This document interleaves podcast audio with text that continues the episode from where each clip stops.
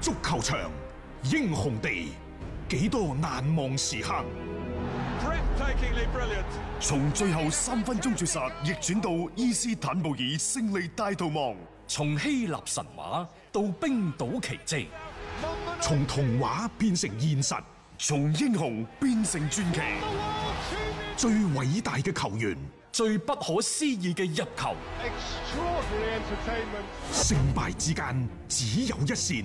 神奇之處，魅力所在，只可意會，更可言傳。足球新勢力。翻返嚟係第二 part 嘅足球新勢力，有關英超啊，誒、包括英格蘭足球聯盟英足總，啱啱我哋所講嘅話題呢，我仲有一點補充嘅，嗯好就係英超佢哋而家呢提供五千萬英鎊，另外再向銀行貸款一個億，嗯抽齊一點五億英鎊去補貼英冠以及呢就係、英甲、英乙等等低級別嘅聯賽，嗯，打七十二隊。七十二隊啊，係啊嗯去補貼啊，嚇，咁佢哋都知道嗰啲球隊都因要為佢四大聯賽係九十二隊噶嘛，啊啊啊四個級別啊嘛，係啊咁所以佢一定要照顧埋啲小兄弟但係對嘅唔住，啊呢七十二隊波需要二點五個億，亦就係話仲有一個億嘅哦，唔嗰差額個空缺，空缺，係怎啊，麼辦？點辦呢？俱樂部冇理由自己揞嘅，自己都頂唔順 嚇。但係而家你唔靠資助，嗰啲低組別球隊佢係冇冇收入來源但啦。係呢個只係你英超想係咁做啫喎。嚇，大家知道英超係開會㗎啦，嗯冇三分之二嘅票數通唔過嘅話，你咩都做唔到嘅。嗯二十隊波就是否提供上述嘅援助計劃呢，係存在意義嘅。肯定㗎，因為唔係隊隊都咁好勁啊。啊，有啲係捱得到過嚟，仲可以頂得其實住。你作為英格蘭中低，即係中超英超嗰啲中低級別啲球隊，憑乜嘢你六大豪門出咁多，我就要出咁多？係咯， 點解喺個電視分成，尤其係海外版權嗰度，你又要分多啲？即係分錢嗰陣時，你要分多啲；係出錢嗰時大家一樣出。錢嘅時候，大家一樣。係啊，咁咁咩道理有嚟咩呢？道理呢係？啊所以即係佢有咁嘅，唔係話佢哋唔願意出，而嗯，係佢覺得出得唔舒服，誒點解要咁樣出下？即就係係有咁樣，分歧係好人正哋常。幫人都量力而為仲有呢，話其實誒唔單止係英超出，啊英冠都可能要出一部分啊！去去幫補貼去補貼。啊，因為即係英甲嗰啲其實連比賽都 都好冇艱難啊㗎，冇㗎，即係佢哋係呃冇任何嘅收入嘅情況底下，冇辦法去運轉成支嘅球隊嘅。啊，不過你話時話呢，即係啱啱我哋咪講到即係誒誒阿仙奴買人嘅，係啊，阿仙奴買人咪嘣一聲使咗五千萬嘅。啊但係佢咁喎，佢咪有隻咩吉祥物前炒咗兩日嗰喺只度吉講祥物啲恐龍，嗰嗰吉祥扮演物者嗰個扮演者話一個月兩千蚊嘅啫喎。誒仲要做咗二十七年， 咁都炒啊。 當然啦，呢個可能係一個炒更嚟嘅啫，即係比賽日你就係扮下係啲吉祥物啦，冇咁錯樣冇錯炒下更嘅啫。即係大家會覺得阿啊仙奴咁做好似不近人情，因為老實講，你嘅雞都出咗啦，你豉油都慳翻咁，咁咁你會覺得好似有啲講唔過去咯。因為你收得幾多錢啫，一個吉祥物佢所呃有誒喺、阿仙奴嗰度工作做到嘅嘢。不過呢，誒、其實佢有一啲嘅誒發言人出嚟係解釋到，就話可能因為而家冇比賽啊，你要個吉祥物呢亦都冇咩太大嘅唔作用。係啊，冇比賽你你個吉祥物你都可以喺喺個旁邊嗰度企㗎，唔知即係冇球迷啫。但係你吉祥物作為即係打比賽，你始終都喺翻你個。咁佢認為可有可無兩場球場打啊嘛咯，佢覺得唔可以同球迷互動咯。但係有啲咧俱樂部啲門面嗯係唔係啊，得我就話嘅慳呢啲做乜嘢但啫？係佢其其實唔係冇錢嘅哦喎，佢五千萬佢話叫啊叫嘅咯，叫到嗰度馬體會好唔開心佢都叫嘅喎。係啊，但係你可以睇到一樣嘢就係話喺呢一個疫情之下呢好多俱樂部都係可以將一啲不必要嘅開支可以慳嘅就全部都慳晒落嚟，就算係少到嗰一兩千萬，啊一兩千英鎊啊，嗯英冇咁鎊萬啊，英鎊，即係佢哋都要慳。你可以睇到其實個環境真係真係好即係惡。好似睇啲電視咁啊，去去廁所啲廁紙都限定幾多格嗰種係係啊係，即係啊有呢可能個有呢個感覺有啲咁嘅感覺咯，即係而家。但係你又笑佢哋咩？咁真係艱難嚇。而家嘅情況，我買人係一嚿錢啫，但係我慳又係另外一個做法，你又冇得講啲乜嘢。唉，即係反正就睇啦。而家疫情嘅影響底下，職業足球正係面臨住一個非常之困難嘅局面。每家嘅俱樂部係要為自己嘅生存啦去作更加全方位嘅一個考量。誒、嗯不為過嘅，我覺得佢哋嘅一啲嘅行為可以理解。嗯聽足球新勢力，晚晚有飯食。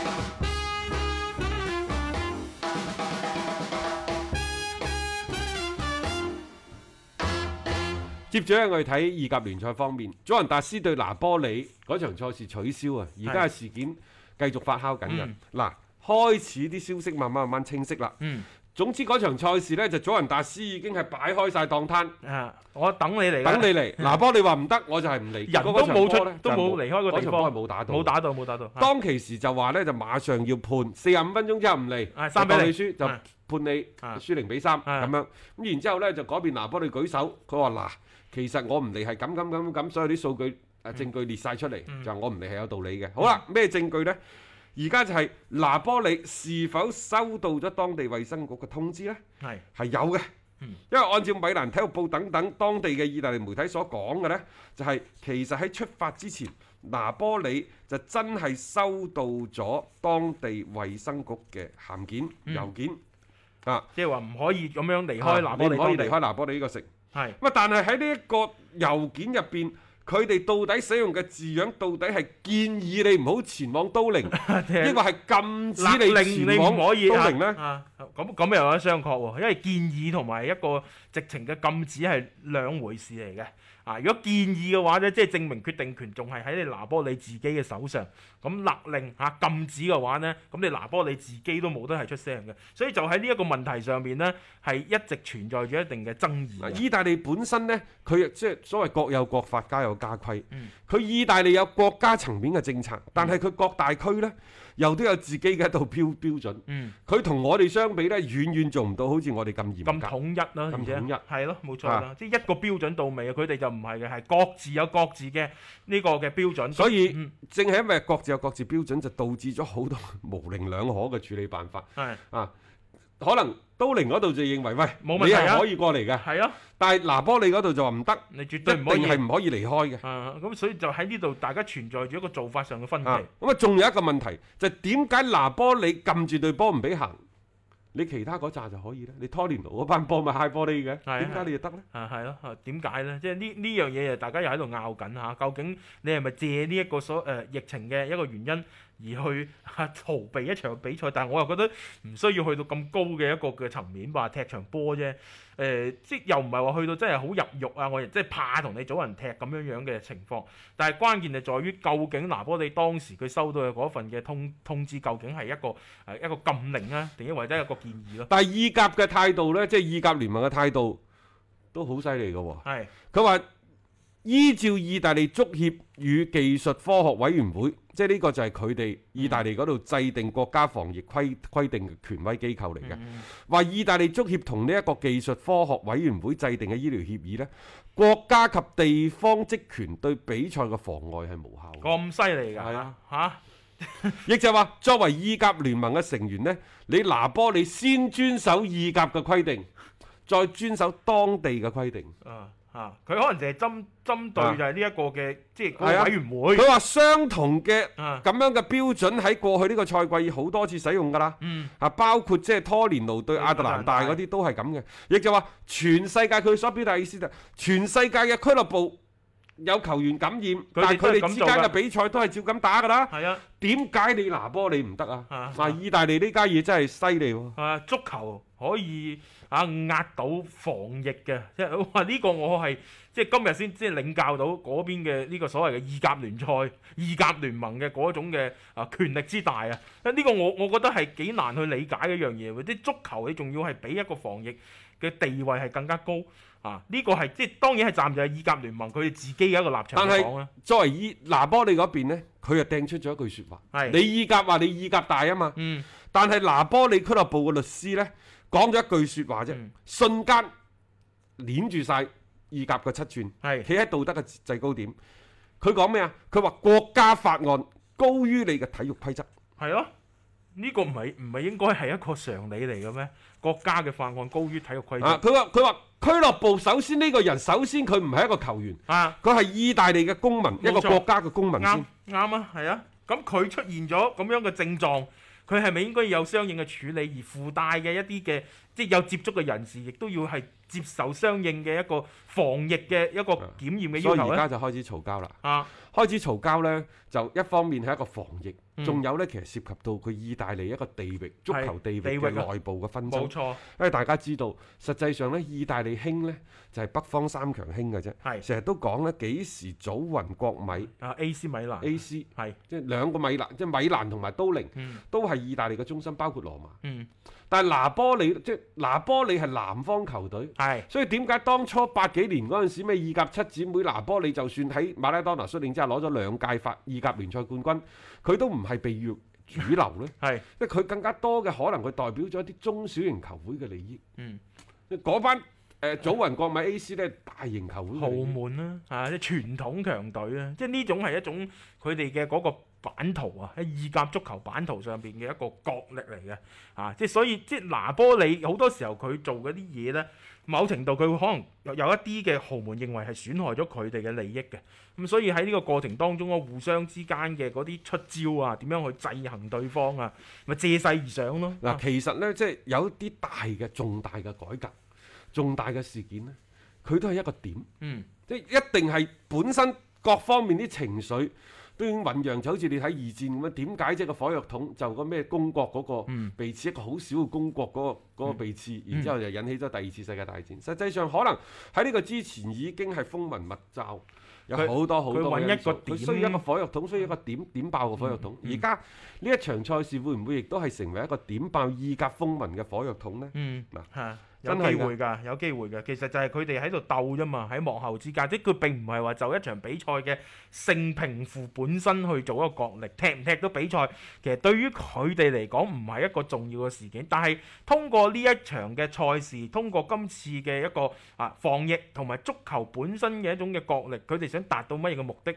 喺幕後有啲乜嘢嘅勢力去做推手呢？呢、個會係更加值得大家去關注嘅一樣嘢咯。即係意大利足球呢，我成日都係有一種咁嘅印象嘅，總係有啲陰雲喺後邊。係啊，就佢未未點樣明朗過嘅一因個為聯賽，喺足球背後呢，呢個國家嘅各方勢力對呢個行當插手太深太深啦，係啦，啊，唔係純既粹有足明球。面上嘅嗯，亦都有呢就暗啞底嘅嘢。嗯嗯，所以意甲意甲曾經有一段時間，大家係依站係啦。真假嘅特假，別係去到最後嗰一兩輪嗰陣時，你睇啦，即係反二正大家月啊嗰啲仲離譜啦你，見到嗰啲數據之類嗰啲離晒譜啊嘅。你都唔敢開 啊！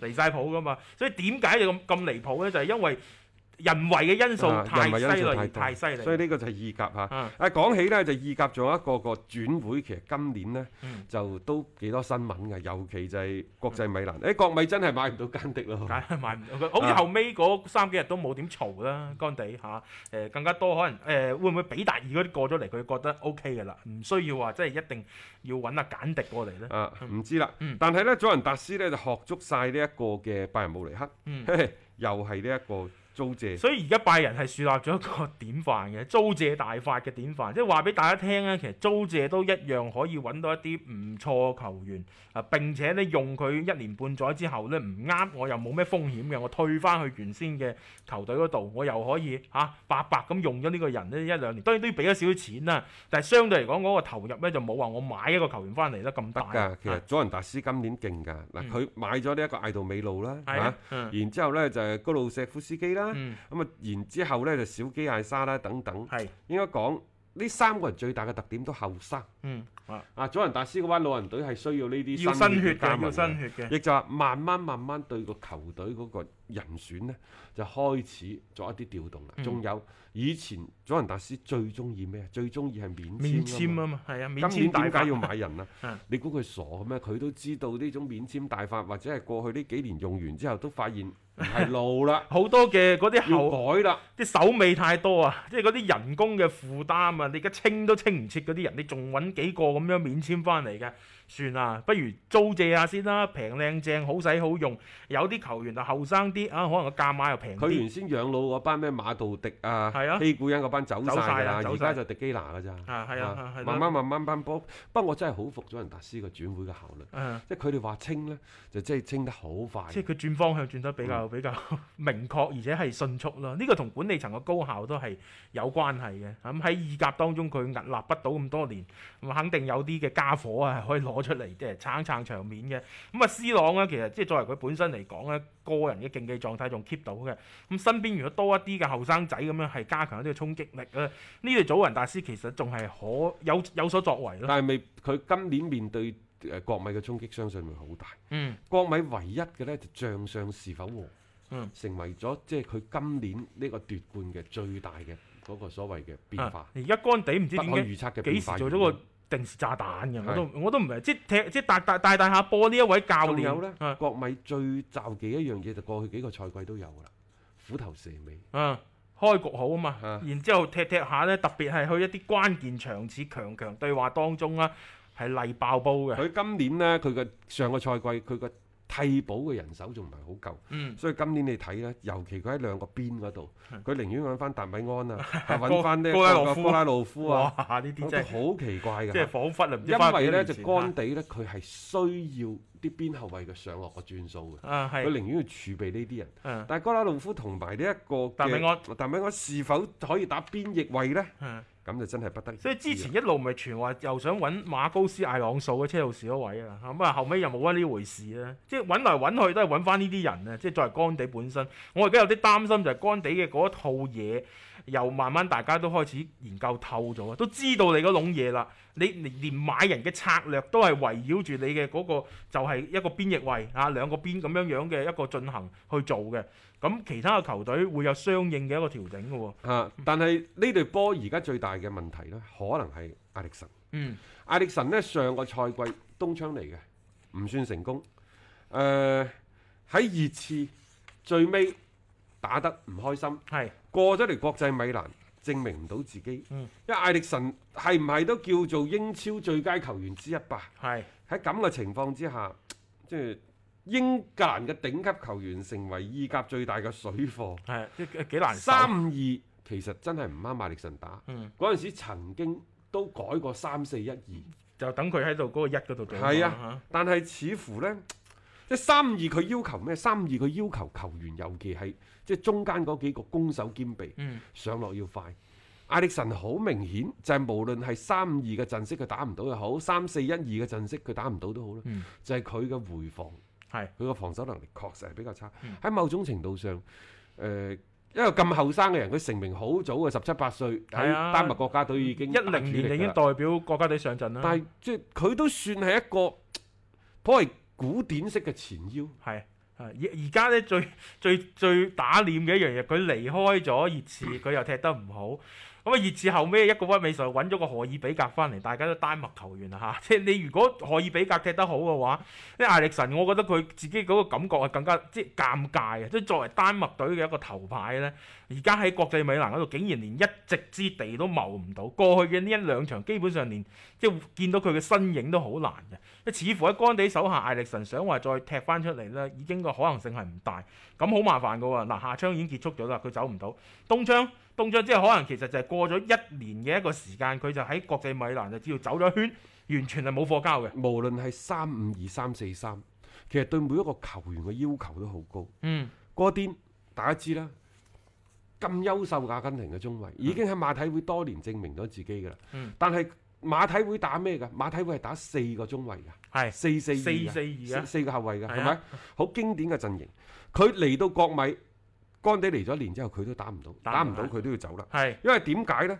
誒、戈甸喺接受意大利當地媒體採訪嗰時，講到咗自己點解離開國米。嗯佢話就係俱樂部話咗俾佢知乾地嘅諗法，以及乾地想要啲咩類型嘅人之嗯後，佢、決定自己轉身加盟卡利亞里。係咯，佢唔啱打，唔啱打，三中衞係唔啱打就唔啱打㗎，你冇辦法啦。真係唔得㗎。戈甸咁好打嘅人，你話戈甸犀利定大衛雷斯犀利？梗係過電犀利啦。但係點解戈甸打四中四後係衞咁打到，咁得係咯。打三中衞打唔到？嗯，但係雷斯嗰啲打四個後衞根本上就係一個漏斗咁樣。哎第三中衞又得啊因為佢掂當啊咯。誒，所以咪話有啲球員佢係適合去打某一啲嘅陣型嘅，咁冇計㗎。你主教練係嗰個人，佢係堅持自己嘅理念，佢唔會就一啲嘅球員啊去改變打法。所以艾力神嘅情況同哥啲一樣，係又係唔適合呢一個三中衞嗯嘅踢法。佢、嗯上個賽季一共為國米打咗二十八場賽事，入咗三個波，嗯有三個助攻，曾經有那麼大概前後半個月嘅蜜月期啦，係啊，拜拜啦。冇啦，基本上都冇。而家你想再有啲咩高光時刻啊？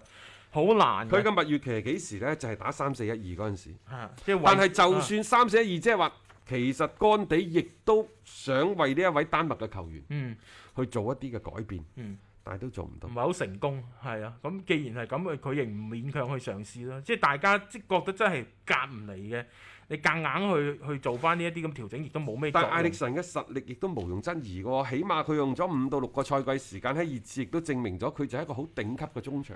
嗯咁點辦呢？ 點打呢？所以我我成日都我有即係之前熱刺踢得唔好嘅時候，我成日都即係妄想話咧，哎艾力神有冇機會即係翻翻熱刺嗰度？但係即係大家知道唔係好可能咧，因為佢嘈翻嘅係列維啊，佢唔係摩連奴啊，係同俱樂部嘅即係最最話事嘅嗰個人，大家互相之間係唔咬然。你作為即係其中一個俾人斬落嚟嘅一個對象，都好難翻去。艾力神呢，佢第一防守肯定唔得㗎啦。佢個盤扭能力其實亦都唔係好強，好強嘅啫。嗯但係呢個人大局感好，係佢一腳嗰、個最尾嗰腳嘅係嗯傳球個分寸嘅把握真係一流。即係做嗰個串連嘅嗰個位呢，佢係做得到嘅。即係好多時候一個球場上面，大家各司其職啊嚇。但係往往呢，喺中間，我哋成日講話派牌派牌嘅嗰個人呢，其實好關鍵嘅，因為佢係屬於一種前後場嘅一個串連位嚟。你能夠派到一啲靚牌嘅話呢，哇！你特別熱刺嗰啲嘅前鋒線，一個二個係向前衝啊，突破能力極強嘅，傳到位基本上就形成到威脅。但係好可惜就係話喺摩連奴接手到而家為止咧，即係熱刺喺呢方面其實做得並唔係咁好，可能最近呢一兩場啦好翻啲，但係有時係犧牲咗夏利卡尼喺前面嘅嗰個進攻力，回撤翻嚟去做串連嘅嗰、個，嗯係啊呢、個並唔係摩連奴最想見到嘅效果嚟咯，啊只能夠係退而求其次啦。所以呢個呢，艾力神輸。誒、熱刺亦都係輸嘅，國米啊更加唔使講啦，買咗個人過嚟用唔到，所以呢筆交易到而家嚟講，可以抌個日將抌個將落去啦，係一個三輸嘅一筆交易嚟嘅。入波得分，聽得開心。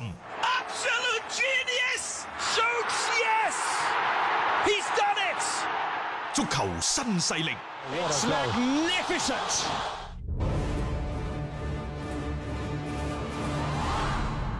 仲有幾分鐘嘅時間同大家睇睇呢，就係、今晚嘅一啲歐洲杯方面嘅對碰嚇。誒、今晚歐洲杯其實呢一個叫圍才賽，亦就係附加賽。係啊，佢既係有呢，就係喺呢一個歐洲杯小組賽當中呢，未能夠直接出線啊球隊之間嘅對碰，係亦都有呢，就係歐國聯 A、啊啊 B、C 嗰啲 D 級嘅附加嘅，嗰啲嘅附加賽，所以呢，你就會睇到呢，即係 D 級賽嗰度咪有啲北馬其頓啊對科索佢嗰陣有時機會喎而嗰陣家。時我哋就係呢一個歐洲國誒、歐國聯嘅賽事啊係賽制好嘛，嗯你嗰啲大哥你哋自己打，我哋啲小兄弟自己打，但係小兄弟我哋亦都喺一每一個級別嗰度，我哋亦都有一個咧可以攞打歐洲杯嘅名額。係啊，咁啊，對於佢嚟講係有一線希望啊嘛。既係捧高咗歐洲國家杯嘅地位，嗯直接進而威脅到呢就係世界盃嗯誒嘅影響力。其次呢，亦都可以令到呢就係一啲小型嘅蚊型嘅國家，佢哋可以有機會通過自身努力去參與到歐洲最高水平嘅賽事。即係以前連嗰扇窗你都見唔到。冇㗎，以前你成日分分嚟嚟分埋嚟分埋去，最衰嗰個你都要同啲咩意大利啊、葡係啊萄牙分最埋一最組。慘嗰啲亞塞拜疆打嗰啲咩德國啊，成日都見到標題係德國夠姜炒得起啊 嘛！你諗下，即係冇人你好話你嘅。啊譬如阿塞拜疆，係你明知你同德國分埋一個啊組，你打唔得㗎啦。啊然之後再同威爾士分埋一個組，你夠佢打咩打唔？到仲有一隊瑞典喺度，咁踢搞乜死你嘢啦！即係啊？你踢十屆外啊圍賽 四十年，你都未必入到。所以之前咪啊出現嗰啲。啊！你冇理啊而，家同咩科索沃啊，起北馬碼其有個頓機會啊起嘛。碼即係我哋十幾廿個兄弟嗯，湊湊埋埋分一有個一名額兩隊都好， 即係有個盼頭啊！唉好事嚟嗯而而且頭先你講嘅北馬其頓同科索沃咧，喺之前嘅誒預選賽上面真係表現唔錯㗎嚇，呢啲球隊幾值得大家去睇睇嘅表現啊，啦。咁誒、呃有啲呢就係喺呢一個嘅歐洲杯小組賽嗰度攞唔到直接出線嘅名額，嗯譬如話挪威今晚打西維爾，啊誒呢 塞爾維塞爾維亞亞，塞爾維亞，挪威呢其實佢哋係西班牙嗰組嘅，係排第二嗯。定係排第三我唔記得啦。總之佢係打唔到，佢應該排第三。第三，嗯啊，塞爾維亞呢，就佢係分喺烏克蘭嗰個組嘅，嗯，啊有葡又萄係牙啦嗰個又組，哦佢係應該啦排第三，係佢哋第三前兩名出線嘅。嗯嗯，所以你可以睇到就係話，對於佢哋嚟講咧，誒經過努力咧，小組賽裏邊唔能夠直接出線，但係仲有呢個附加賽嘅機會咧，都要好好咁把握。但係大家留意啊下，挪威呢隊波開始嚟㗎啦。係，挪威就算今年唔起，嗯，兩年之後嘅世界盃外圍賽，大家要留意，係班波開始起係嘅，咩夏蘭特嗰啲啊啊嚇，即係已經係冒起啦。即係我哋之前所講嘅從比利時開始，即係嗰啲小妖當道，咩法國妖人輩出啊，嗯等等嚇、其即係包括英格蘭嚟緊嘅，其實呢隊挪威啊，喺、嗯二線嘅歐洲球隊當中，佢哋後生嗰輩係係最勁嘅。係啊，所以就打翻出嚟啦，即係有機會就喺嚟緊嘅一兩屆大賽當佢今中年唔一定得，啊，下一屆係。一定好打呢隊波。所以誒留意下佢哋啦。反而塞爾維亞，我覺得就即即係耷耷地頭㗎啦啊。即係呢啲呢啲波佢之佢前老啊呢班波。之前威過，但係都係嗰批人嘅。呢啲呢啲威呢，可能佢哋到咁咁上下就即係一場半場賽事，意味住一個時代結束。嗯咁然之後，可能佢又再折服翻呢，就十年八載，又重新嚟翻。誒啊歐洲嘅二流波其實好多都係嗯好咁多都樣係樣咁咁樣。咁啊呢個就今晚嘅一啲即係比賽情況，大家亦都係睇睇啲國家隊佢哋嗰個表現啦。咁我哋今日節目時間亦都先到呢度啦。咁聽日繼續六點鐘啦，有足球新勢力。